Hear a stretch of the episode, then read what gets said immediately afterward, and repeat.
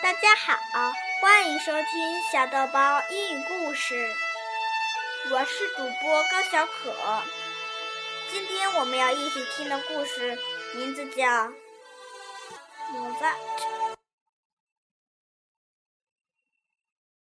A Child Genius. Little Wolfgang Amadeus Mozart was born on the 27th of January 1756 in the city of Salzburg in Austria. His father was a famous music teacher and realized very early on that his son had a gift. He played the harpsichord before he even knew how to read, write, and count. He composed his first works at the age of six.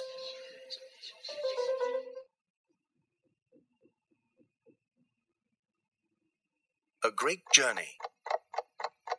His father decided to send his son, who was seven, and his elder sister, Maria Anna, who was almost as gifted as her brother, to all the great European capitals Paris to London, Rome to Vienna. The two children gave concerts, which were all a success. Very quickly, the little Amadeus became a star.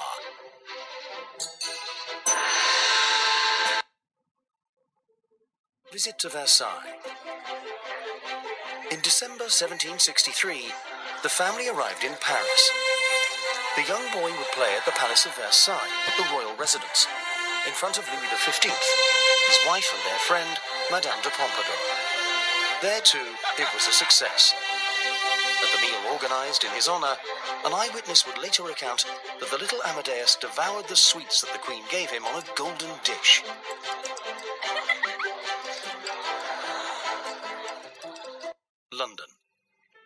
During this wonderful trip, the Mozarts met the greatest composers of the period, who would advise and influence the young musician. In the British capital, the music master for the court, Johann Christian Bach, the youngest son of the famous Johann Sebastian Bach, introduced himself to the young boy. A friendship would be born between the child and the adult, which would last many years. Bohemian lifestyle. Eventually, the family returned to live in Salzburg.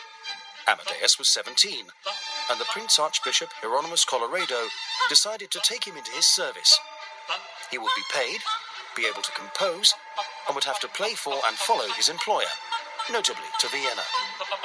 However, relations between the two men were very difficult until they broke down for good.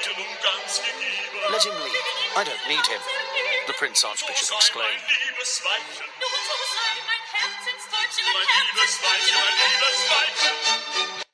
Vienna. Mozart became the first free musician. In other words, he didn't have an employer. He was a private music tutor for rich families. This was unique at the time. He would spend several years in this wonderful city, composing very important works like The Abduction from Seraglio, commissioned by the Emperor Joseph II. It's an opera written in German, a shocking idea as, up until that point, operas had all been written in Italian. Love. It was in Vienna that he met Constanza, who came from a family of musicians, the Webers. He married her on the 4th of August, 1782. They would have six children. A letter that Amadeus wrote to her seven years later still exists today, full of tenderness. Remember that each night before going to bed, I talk to your portrait for a good half an hour, and do so again when I wake up. Glory. Mozart composed more and more and had success after success. Masterpieces that are still played today. Sonatas, concertos, and symphonies. There were, of course, operas too.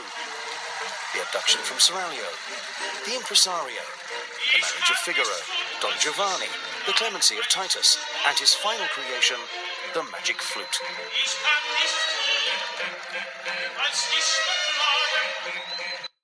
A free man. Amadeus was interested in music, of course, but also by Freemasonry, a rather secret organization of men and women who met to discuss among themselves a host of subjects to help society progress. There were numerous rules to follow, and it was difficult to be accepted into the group. In 1784, Amadeus was initiated, In other words, he became a Freemason. He composed many works for them.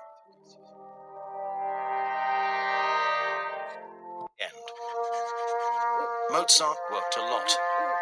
Too much. Yet he had to support his large family.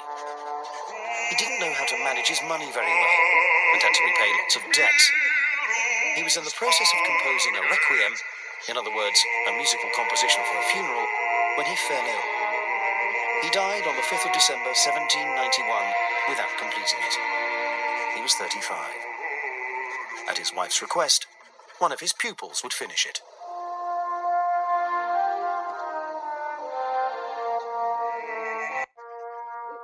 故事讲完了，谢谢大家。